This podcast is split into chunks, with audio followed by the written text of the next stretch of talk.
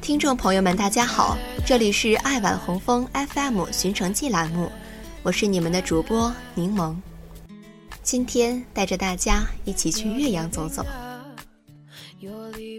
二零一五年六月十五日，在毕业的前夕，我和老乡的女朋友去了岳阳。虽然因为种种原因没能去成之前的目的地成都，但是岳阳却给了我美好又特别的体验。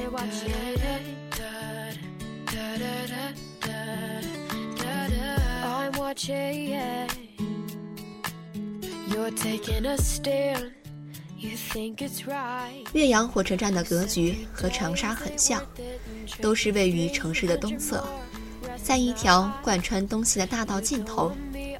然而，岳阳火车站是安静的，没有人举着牌子招揽去往各个地级市的乘客，也没有那么多高楼大厦，就是一个空空荡荡的火车站。上面零星散着小型的公交车，也许因为这是一个大家都要工作的周一。不过我在广场上看到东方之星号遇难家属的接待处，有点像大学迎新处，但是却有点萧索。因为此处和金利很近，基本上和湖北接壤，因此食物也带有了湖北风味儿。我吃到了香香的豆皮，很油，里面包了很多糯米。整整一天的行程并没有很赶，反而因为是自助游而随心所欲。在长沙经常看到挂着岳阳小龙虾的烧烤摊，所以我们准备去寻觅正宗的小龙虾。在岳阳吃的龙虾是把头去掉的，但是虾尾一条街的高价。却吓退了我们这两个学生党。从虾尾一条街绕过去的时候，看到了岳阳第七中学放学的初中生和批发一条街。街边的箱子里堆的豆干和手里刚买的鸭蛋，让我恍然觉得自己是这里的一份子。就是这样，逛不是经典的日常，才感觉触摸到这个城市的体温和呼吸。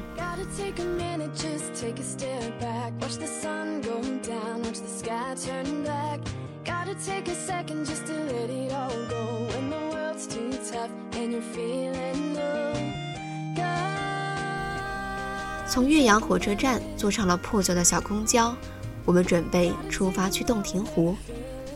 八百里洞庭湖果然名不虚传，是一眼望不到边的，就像一片海。但是这海却被新建的黄湖公园圈起来了，少了很多野性，多了几分秀美。作为一个文学青年，看到湖边的石头上刻下的诗，必然要读一读。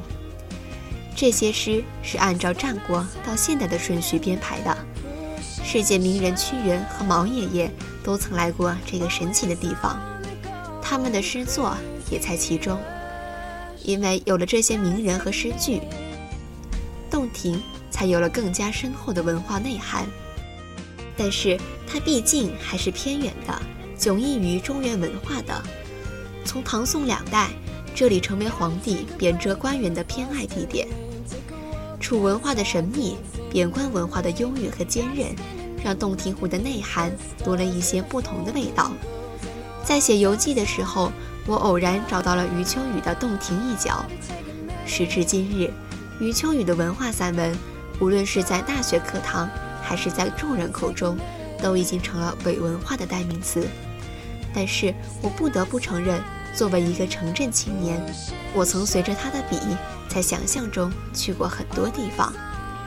虽然不得不吐槽，他把岳麓书院写成了铁路旁一个山林中的荒凉院落，一直让我有了种下了火车就到了岳麓山的错觉。在他的文字中，洞庭有儒气，有道气，有仙气，有多情美丽的娥皇女英，还有曾和岳飞作战的起义军杨妖。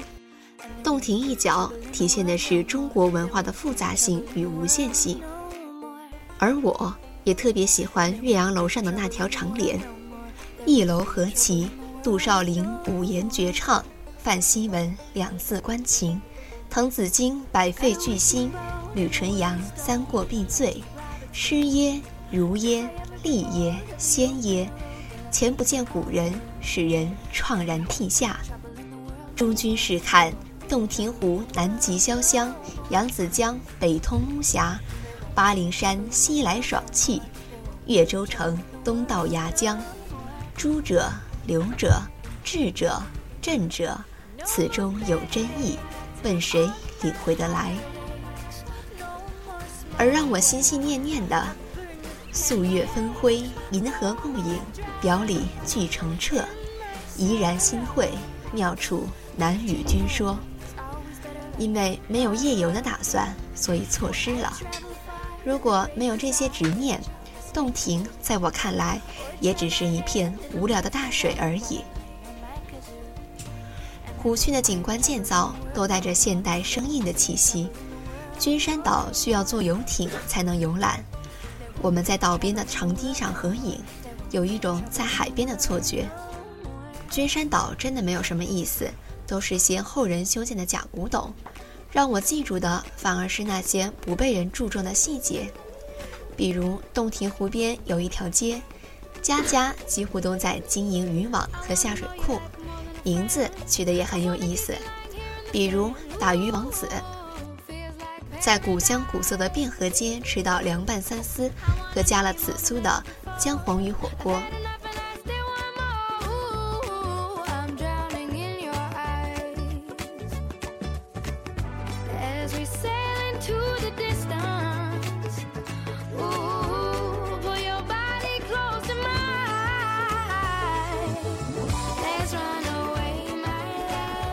岳阳因为是水陆交通要道，在湖边也颇有些民国建筑，比如慈氏塔，但就和靖港一样，早已败落了下去。这让我想起了我的故乡山东，沿着运河也曾有过很多辉煌的城市，比如临清、台儿庄，但是都因为运河的衰落而沉寂。而海边的渔村，却借着清末。和改革开放的通商发展起来，所谓风水轮流转，大抵如此吧。但现在政府也想打文化牌。岳阳楼边新修的仿古汴河街，同济南宽厚里、长沙太平街、杭州清河坊的思路没有什么不同，甚至还更简陋平庸一些。但到了晚上，原本寂寥的街道却突然热闹无比。一桌桌开始坐满了市民模样的人，鱼肉和烧烤升腾起了市井的生活气息。不同于其他仿古街，纯粹充满了探头探脑或边走边吃的游客。我们在有着破败民国建筑的那条街也看到了规划图，希望他们不会因改造而失去了历史的独特质感。